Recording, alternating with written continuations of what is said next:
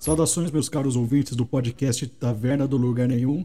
Meu nome é Gabriel Vince e esse podcast é uma continuação que eu, que eu lancei semana passada sobre a série é, é, Philip K. Dick Electric Dreams, né? onde eu faço comentários tanto dos episódios da série Philip K. Dick é, Electric Dreams quanto dos, da, da série de contos que eu li, né? Que os episódios é, é, se inspiram nesses contos, né? Então eu faço um comentário tanto do conto original do Philip K. Dick quanto da série. Aí eu vou comentando sobre o que eu gostei, o que eu não gostei das adaptações, né? É, aproveitando aqui, né? Não se esqueça de acessar o, o site tavernadolugarnenhum.com.br. Lá tem os, todos os textos que é, é, eu divulgo lá sobre séries, sobre livros, sobre quadrinhos e tudo mais, né?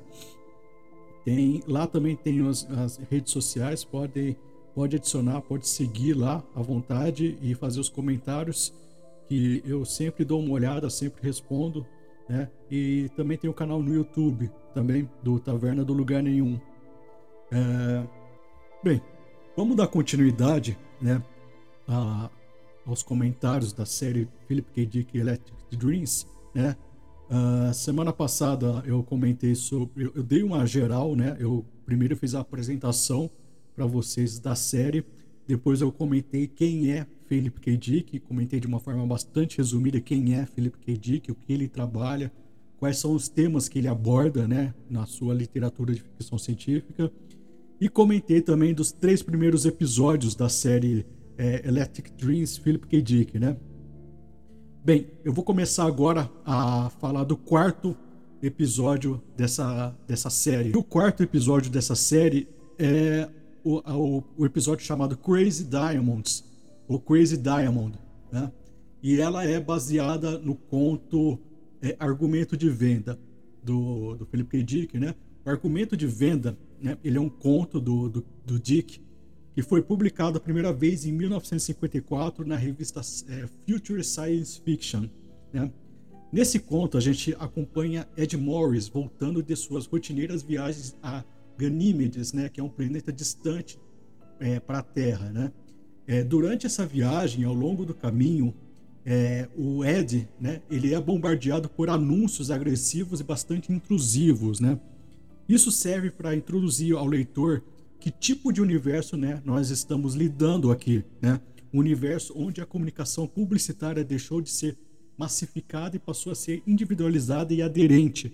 Mais uma vez, o Philip K. Dick faz uma, uma, uma, uma previsão do que seria né, a, a, essa publicidade invasiva e, e totalmente individualizada né, que a gente vê quando a gente está acessando, por exemplo, redes sociais, algum outro site, né, a gente deixa dados para os algoritmos, né, e eles sempre encaminham para nós, né, no nosso e-mail, é, e fazem todo tipo de anúncio é, com os dados que a gente passa e com os dados que a gente passa e são anúncios direcionados para nós, né?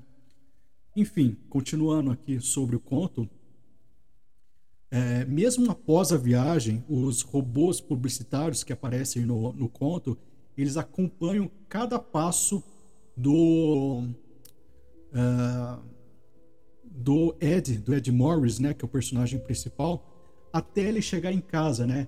E eles ficam tentando vender todo tipo de quinquilharia, né? Aqui o Philip K. Dick faz um claro, uma clara crítica, né? Essa cultura do marketing, né? Exaustivo e tudo mais.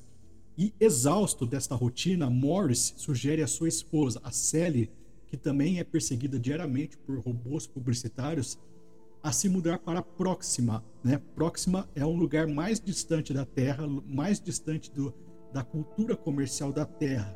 Né?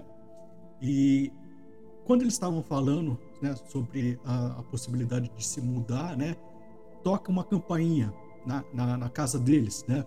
E na porta está um robô que se autodenomina como Farsad, né? Fasrad, né? O robô, é, esse robô faz RAD, né, é ao mesmo tempo um produto e o vendedor, né?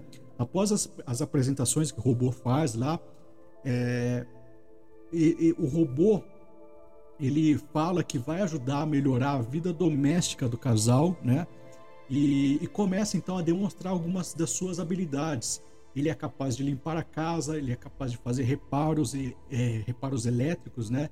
Ele é capaz de até que de criar túneis no chão em caso de ataque nuclear. Vê que é um, um robô que tem um, uma gama de produtos imensa, né? E no final da história, né, o protagonista é, é, acaba sendo levado à loucura por esse robô que pode se promover à força e se recusa a aceitar um não como resposta, né?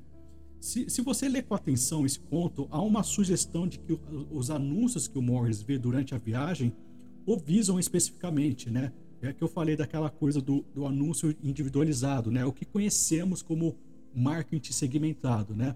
Ele é bombardeado com anúncios de produtos que resolverão problemas de homens casados de meia idade, né? Sobrecarregados com o trabalho e infelizes, né? Remédio contra estresse, remédio para flatulência, produtos para ajudar na, a proteger uma vida sexual em declínio, é, produtos para ajudar no escritório, é, balanceadores endócrinos, né? Tudo isso que ele precisa? Para viver, entre aspas, viver feliz, né? E em casa, né, o argumento de venda ele se volta mais para a vida doméstica, né? Quando o robô faz a sua visita lá, o argumento dele se volta mais para a vida doméstica, apresentando ao casal uma cartela de entre aspas vantagens infinitas que aliviarão sua rotina estressante. Né? Assim como o Fazrad, né, é, assim como o Fazrad é produto e vendedor, Morris e Sally vivem num sistema que ao mesmo tempo adoece e oferece a cura. Né? O conto é uma crítica a, a uma publicidade que odeia o vácuo, é, mas também é uma análise da saúde mental de indivíduos soterrados numa cultura é, abusivamente consumista. Né? Bem, esse é o conto que, que, que, que deu origem ao episódio 4, Crazy Diamonds. E eu vou falar para você, eu vou, eu vou ler a, a sinopse aqui do, do Crazy Diamonds, só para vocês terem uma ideia do, do, da bomba que vem por aí, né? Esse aqui é de longe o pior episódio da, da série. É assim, é tenebrosamente muito ruim esse episódio. É, dá, dá, eu tive vontade de chorar quando eu vi esse episódio, de tão ruim que ele é, né? Vou ler a sinopse para vocês. Ed Morris, né? Pelo menos o nome ele se manteve, né? Trabalha em uma empresa que produz humanoides sintéticos chamados Jax, que são humanoides masculinos, e Dills, que são humanoides femininos. Tá? Até aí não tem nada a ver com o conto original. Eles são produzidos também com os CKs, né, que são consciências quânticas, que lhes dão inteligências e, emo inteligências e emoções. Até agora também não tem nada a ver com o conto original. Ele é abordado por uma Jill, né, que seria uma, uma humanoide feminina, que está moribunda e que quer que ele ajude a roubar 10 CQs, né, consciências quânticas, que são uns, é uns vidrinhos com, com um material genético lá que dá sobrevida a esses humanoides sintéticos. Até agora não tem nada a ver com a série, aliás, não tem nada a ver com o conto, né? E um desses CQs que ela quer roubar é para sua própria vida e o resto é para ela vender no mercado negro. Até agora nada a ver com o conto original e Ed iria receber uma parte da venda e começar uma vida nova com a sua esposa Sally. Tem aqui uma ideia de, de, do, do cara que quer sair é, da, da, onde, da onde ele está e quer ir para outro lugar, né? Possivelmente ele iria com a Sally para essa próxima, né? Que seria um lugar distante da Terra. Mas percebam que o, a sinopse não tem absolutamente nada a ver com o conto, né? É, quando eu comecei a assistir, eu fiquei muito é, apreensível para saber, nossa, mas conto é esse que eles estão adaptando, né? Que conto é esse que estão adaptando? Eu falei, nossa, será que eu pulei a leitura de um conto? Eu não estou sabendo, mas não. É, eu, eu, dei uma lida. É, esse conto, Crazy Diamond, ele é baseado no, no, argumento de venda do Philip K. Dick. E eu não sei o que, que eles adaptaram aqui, porque são assim, histórias completamente diferentes, né? Mas tudo bem. É, é tudo bem não, né? Se é uma, se é para ser uma adaptação que seja pelo menos, pelo menos leia o ponto original. Mas tudo bem, vamos relevar isso aí e vamos ver o que, que tem de bom é, nesse episódio. E, pelo amor de Deus, o episódio é uma das piores coisas que eu já vi na vida, né? Eu, eu o, que, além de não ser, é, não ter nada a ver com o conto original, o Mark Murden, Murden e o roteirista é, Mark Murden, né, que é o diretor, e o Tony Grisoni, que é o roteirista, eles fizeram assim, é uma história de assalto, né, o que chamam de Heinz filmes, né, de assalto a banco, né? Não tem nenhum banco aqui, mas é, tipo, é um subgênero do, do crime fiction, né? Eles fizeram um, uma história de assalto misturado com uma, uma versão meio freak de Thelma e Louise, é, aquele filme lá do é, do Carpenter. É, é, o Carpenter que faz Thelma e Louise? Bem, é, eles fizeram uma coisa totalmente é, nada a ver, né? E o que mais dói é que o, o ator que o, o, o, o, o personagem principal que faz o o Ed Morris, ele é um baita de um ator, é o Steve Buscemi, né? E me dói muito porque ele está envolvido numa porcaria de, de, episódio como Crazy Diamond, né? Eu quase, assim, quase desisti da série por causa do episódio tão ruim que ele é, né? Então, bem, é, essa é de longe a maior decepção e, e chega até ser como como você como o pessoal fala, eu, eu, eu assistia tendo vergonha alheia de, desse episódio, de tão ruim que ele é, né? Enfim. O próximo episódio que eu vou analisar aqui é o episódio de número 5, The Hoodmaker, né? Ele é inspirado é, no, no episódio de mesmo nome, do, do conto de mesmo nome, é Hoodmaker, que aqui no Brasil ficou como fabricante de gorros, o, o, o conto do Philip K. Dick, é, fabricante de gorros, né? Esse conto ele foi publicado a primeira vez em 1955 na revista Imagination, né? Pelo título parece um conto natalino, mas na verdade trata-se de, um, de uma ficção científica é, ambientada no futuro distópico, onde algumas pessoas com um poder telepático, né, os chamados TIPS, tentam erradicar seus oponentes políticos ao, ao ascender ao poder, né? O poder telepático desses tipos consiste em fazer leituras mentais, né? A única coisa que impede eles de fazer uma leitura mental é uma liga metálica que fora descoberta por acidente, né? Esta liga metálica é distribuída e disfarçada de gorro, é por isso que chama fabricante de gorros, né? Por um fabricante, né? contraventor que, por iniciativa política, tenta impedir a ascensão dos TIPs ao comando geral da nação. Né? A intenção dos TIPs é validar um, um, um, projeto de lei que proíbe a produção e distribuição desses gorros. Né? A alegação é, é a, a clássica de quem está discutindo liberdade e vigilância. Né? Se alguém guardar os pensamentos para si, possivelmente está fazendo algo errado. Né? Embora não tenham alcançado o poder, os TIPs eles são vistos como peças importantes do governo, né? a Free Union, e possuem um grande prestígio popular devido à sua capacidade de antever possíveis crimes e traições. Né? A população, que é medrosa e manipulável como sempre foi, tende a sacrificar sua própria liberdade por uma promessa ilusória de, de segurança. Né? O Walter Franklin, né, um, nomeado, um nomeado do governo, recebe esse capuz e, ao usá-lo, é acusado de subversão e, for e forçado a fugir. Nesta fuga, ele conhece o fabricante de gorros titular, que é o James Cutter, e descobre um segredo que pode pôr fim aos planos dos tipos de tomar o poder, né? Uh, não há nada que o Philip K. Dick não escreva que não conseguimos ver com clareza hoje, né? Quando eu digo que a ficção científica está mais próximo da religião do que o cientificismo, né? As pessoas geralmente me tiram como louco, né? E existe toda em toda boa história de ficção científica um aspecto de profecia, né? O Nelson, o Nelson Rodrigues, né, o escritor Nelson Rodrigues, dizia que os profetas são profetas por enxergarem o óbvio, né? E o, o que está óbvio nesse conto de Felipe K. Dick é que é, é, é uma exata especulação do futuro através de uma observação do passado, né?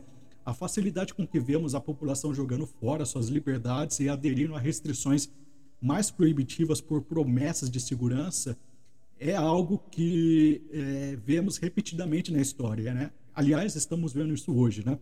Os mecanismos são complexos, mas a, a fórmula é bastante simples, né? Basta você manipular o pânico e o legítimo instinto de sobrevivência de cada indivíduo da, da massa para tê-las em, tê em suas mãos, né? É, conhecendo como funciona a psicologia das massas, né?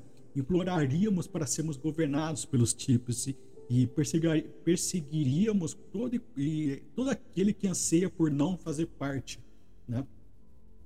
Agora, o, o episódio The Hood Maker, que foi o episódio, assim, que se antes, né, com o episódio anterior, Crazy Diamond, eu tava é, pensando em desistir dessa série, de tão ruim que é esse episódio, The Hood Maker eu quase realmente, quase deletei do meu computador, porque essa, esse episódio 5, The Hood Maker, é, assim, é tão ruim quanto. Aliás, não é tão ruim quanto o anterior, porque o anterior é assim, é tenebroso. Mas é, é um episódio muito ruim também, sabe? É impressionante a incapacidade de alguns diretores e roteiristas dessa série ler e adaptar Philip K. Dick, né? Bem, vamos lá. O, os tips nessa versão da, da Amazon, é, eles são aqui eles são vitimizados como pobres criaturinhas marginalizadas que apenas querem reivindicar o direito de invadir a mente das outras pessoas, né? Os grandes antagonistas aqui dessa, dessa, desse episódio são os que vestem um capuz, né? E, e que desejam preservar sua privacidade, né? Assim, nada pode estar mais diametralmente oposto do sentido do conto original do, do que isso, né? O, o Hoodmaker da Amazon é, é a antítese do Hoodmaker do Philip K. Dick. É impressionante como os caras entenderam totalmente o contrário do que Philip K. Dick queria dizer no conto, né? É, todo o conteúdo político do conteúdo original é, tem essa ainda, né? Ele foi diluído num romance bem brega, bem doentio, onde uma pessoa ela precisa se desculpar com a outra por querer manter seus pensamentos para si mesmas. É uma coisa tenebrosa de ruim, né? O diretor é, até, até fez uma, uma, uma, uma suposição aqui. Eu acho que o diretor Julian Gerald e, e, e o roteirista Matthew Graham, eles devem ser daqueles homens que dão a, a senha do próprio celular para suas esposas, para sua namorada, e permite que elas mantenham as suas em segredos, né? Enfim, sabe? É, é, um, é uma coisa é, de chorar. Esses dois últimos episódios, essa dobradinha, desculpem meu francês, mas são uma bela de uma merda. É, uma, é um horroroso. É muito ruim. Muito ruim mesmo, sabe? É, esses dois episódios aí puxam a série para baixo de um, um, nível assim que eu, eu tive dificuldades de continuar, viu? Pelo amor de Deus. E vamos agora com o sexto episódio, Safe and Sound. E, meu Deus, graças a Deus, um episódio bom. Pelo amor de Deus, eu já tava quase desistindo. Bem, o episódio, voltando aqui, né? O episódio Safe and Sound, ele é baseado no, no episódio Foster, Você Está Morto, né? Foster, You Are Dead, né? E Foster You're Dead, né? Foster Você Está Morto, é um conto de ficção científica escrito por Philip K. Dick em 1955, publicado pela primeira vez na revista Star Science Fiction Stories número 3, né? A história se passa em 1971, quando a grande maioria dos cidadãos americanos possuem abrigos antibombas particulares, né? E, apo e apoia financeiramente os preparativos para uma possível guerra nuclear em sua cidade. Novos modelos de abrigos melhorados são lançados e comprados todos os anos, como aspiradores de pó ou automóveis, porque os soviéticos supostamente desenvolvem a todo momento novas tecnologias e novos métodos de ataques a esses abrigos. Bem, a história gira em torno de Mike Foster, né, o filho adolescente de um anti-P. Né? Anti-P é um movimento de forasteiros que se recusam a participar desses preparativos, né? porque argumenta que o complexo industrial militar está apenas criando medo para vender mais abrigos antiaéreos, né? Um bando de conspiracionistas é o que diriam, né? Mike, no entanto, vive com medo de não ter acesso ao abrigo quando a guerra começar e é considerado um pária social por causa das suas posições políticas do seu pai, né? Finalmente, né, o pai, né, lá no pelo meio ou pelo final do uh, do conto, o pai de Foster desiste de sua resistência e compra um modelo de abrigo antiaéreo totalmente novo e caro. Logo depois aparecem as notícias de que os soviéticos desenvolveram uma nova técnica anti-abrigo, deixando todos os modelos recentes totalmente vulneráveis exigindo um novo adaptador para tornar os modelos atuais seguros novamente. Né? Bem, já deu para perceber que K. Dick, mais uma vez, está à frente do seu tempo e blá blá blá blá blá blá, né? Esse conto nasceu depois de Philip K. Dick ver uma bizarra manchete de jornal relatando que o presidente dos Estados Unidos sugeriu que os americanos deveriam comprar seus próprios abrigos antiaéreos. Então, não é tão ficção científica assim, né? Quase, quase um, um relato, quase uma crônica isso aqui, né? A história é, um tanto uma, é tanto uma sátira ao consumismo quanto ao marketing que cria problemas para vender soluções, né? Além disso, a história explora a crescente ansiedade guerra, da Guerra Fria nos Estados Unidos, né? Que é bastante persistente, né? Na, nessa história do Philip K. Dick, né? Por conta justamente do, do, do ano que ele escreve essas histórias, né? Nos, nos anos 50, né? É, no entanto, esse conto não parece não parece querer morrer no contexto de Guerra Fria. Ele sim está longe de ser datado. Philip K. Dick demonstra o quão bizarro e disfuncional é uma sociedade baseada no consumo e no medo, né?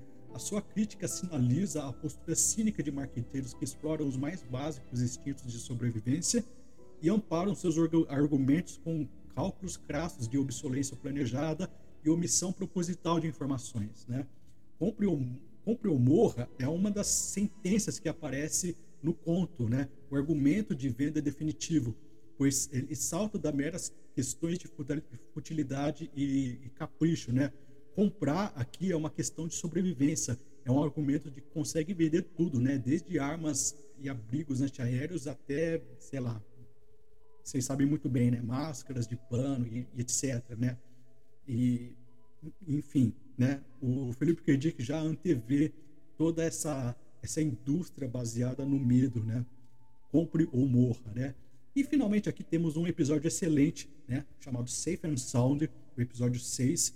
Ele é baseado no conto Foster You're Dead, né? E é dirigido por Ellen Taylor e roteirizado por Kellen, eh, Kellen Yeager e Travis Santel, né? São dois roteiristas aqui, né? Aqui a história é um pouco mudada, né? Mas não tem, não tem problema porque é, segue discutindo as mesmas coisas do conto original, né?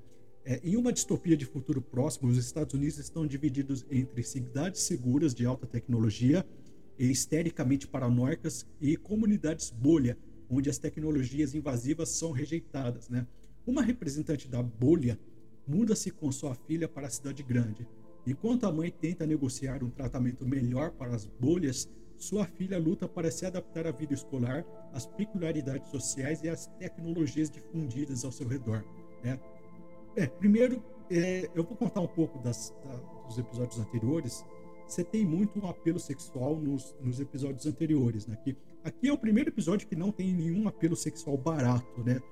E também é o, é o primeiro, primeiro não, né? O, o Humanias também é um bom episódio, mas é, é, um, dos, um dos episódios aqui que não tem roteiro, um roteiro preguiçoso, né? Safe and Sound é um dos pontos altos dessa série, né? o, os envolvidos nesse episódio eles conseguem adaptar o conto original com uma outra história, no entanto, mantendo as suas características principais, né? A eterna discussão entre é, segurança e liberdade, temperada com, com, as ansiedades de adaptação da adolescência, a, a, necessidade de pertencimento de grupo aqui é bastante discutida, né?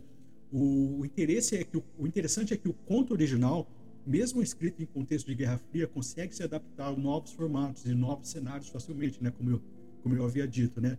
Isso se deve ao fato das perguntas philipkedianas ainda necessitarem de resposta, né? Em, em Safe and Sound, nós somos jogados para um ambiente higienicamente distópico, onde a maioria das pessoas abriram mão de suas liberdades pela conveniência de conforto e segurança, né? onde cada cidadão vira uma espécie de policial da Stasi high-tech, onde cada um monitora o outro pelo, entre aspas, bem comum, né? A gente vê isso aí muito, muito hoje em dia também, né? Pessoal ligando para denunciar certas coisas que, enfim, né? E, e existe aqui um, um, um, cenário assustadoramente atual exposto aqui, né? Como eu disse, que acusa os perigos da comunhão entre a imprensa, o governo e as big techs. Isso aqui, assim, estava de forma embrionária no ponto lá do Philip K. Dick, mas aqui ele atinge uma uma explicit uma explicit explicit caramba, eu não vou saber falar essa palavra, mas aqui é explícito é, o quanto essa comunhão ela é trabalhada. Enfim, é uma ótima adaptação. É, por conta desse episódio, eu, eu tive gás para assistir o, o, a, a, temporada até o fim, né? Porque eu gostei bastante desse episódio, né? Até agora, né, dos que eu comentei até agora, é o melhor. Até agora, né? Bem, e vamos aí ao sétimo episódio. É, é o episódio The Father Thing, né? A Coisa Pai, que é um episódio baseado no conto The, é, The Father Thing, né? A Coisa Pai, que é o de mesmo nome do Philip K. Dick, que foi escrito, é um conto escrito em 1954. Né? Nesse conto, acompanhamos a história de uma família comum norte-americana na qual o pai e uma noite trabalhando na garagem é substituído por uma réplica alienígena diante dos olhos do próprio filho. Né? A réplica, ou a coisa pai, é fisicamente idêntica à sua matriz e consegue entrar em casa sem ser notada. Né? A criança, apavorada e perplexa diante do bizarro testemunho e do desejo e, e, do, e do que essa coisa pai poderia fazer, tenta recrutar outras crianças para ajudá-la a revelar a verdade para sua mãe seu bairro e todo mundo, né? Aqui a gente está diante de uma premissa muito comum na ficção científica, né? Que é o tema da invasão de corpos que a gente já falou anteriormente na, naquele é, é, qual que é? Humaniz, né? Que a gente já falou sobre invasão de corpos, né? Esse conto ele deu é, origem ao clássico da ficção científica B, Invasion of Body Snatcher, né, de 1956, Filme que até hoje é citado em discussões sobre a relação entre geopolítica e produção cultural americana. Né? Se a gente considerar o contexto de Guerra Fria, nós vemos uma certa predileção por, por produções que trabalham com temas como infiltrações, é, espionagens, sabotagens, além da exploração do medo das pessoas perderem o controle sobre a sua individualidade, né? se transformando em marionetes de vontades alheias superiores, né? ou entre aspas aqui, né, estrangeiras, né? medo de, de, invasões alienígenas fazia um paralelo muito claro com o medo do comunismo. Né? Dado o contexto e o lugar em que foi escrito o conto, parece que estamos lidando com uma analogia óbvia para o pesadelo de uma ideologia estranha e perturbadora que toma conta de nossos vizinhos e entes queridos, destruindo por dentro tanto as relações familiares quanto o frágil tecido social que se baseia uma sociedade livre e saudável, como é, entre aspas, a sociedade norte-americana. Né? No entanto, não, não devemos pensar que uma coisa pai seja um conto datado apenas por isso, né? apenas por se encaixar perfeitamente bem no contexto histórico e político que estava da época. Né? Ele sobrevive pois trata de uma questão atemporal sobre identidade e percepção. Né? É, e algumas questões a gente pode levantar aqui. Né? E se as pessoas não forem o que parecem ser? Né? Como podemos saber realmente o que a pessoa, que uma pessoa com que estamos falando é é a mesma que conhecemos, né? A, a gente pode confiar em nossa própria percepção, né?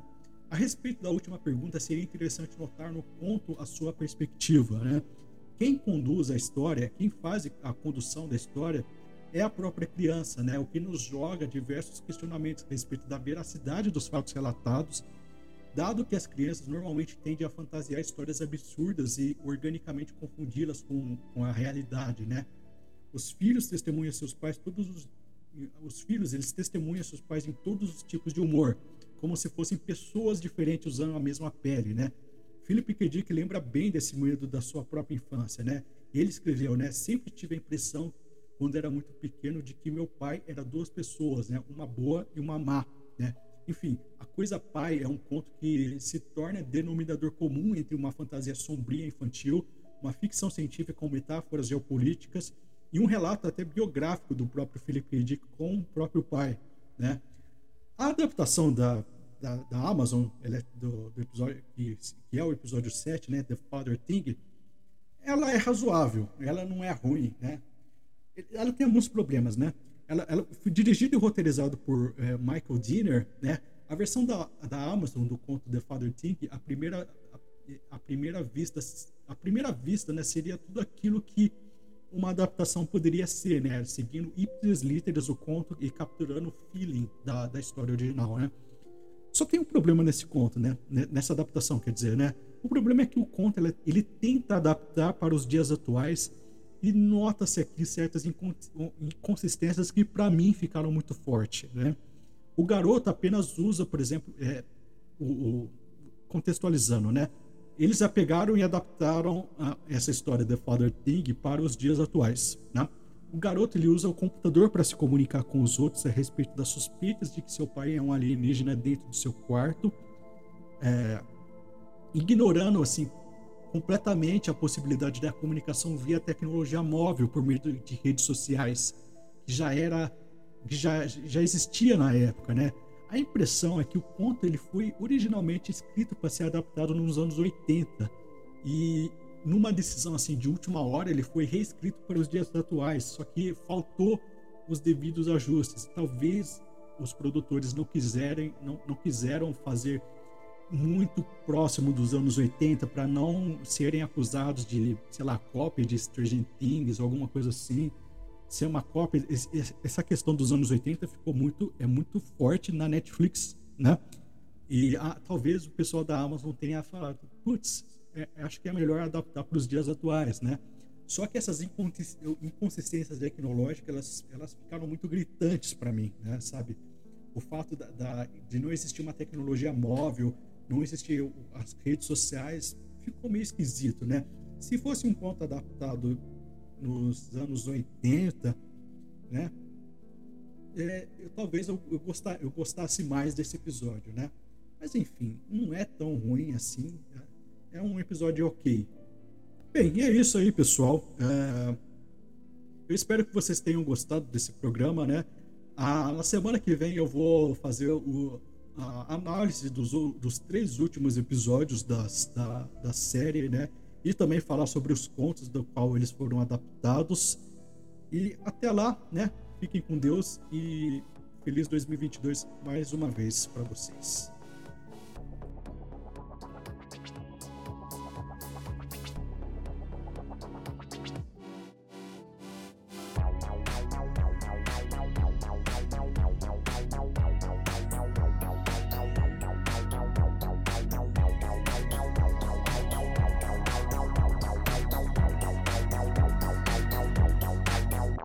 Wow.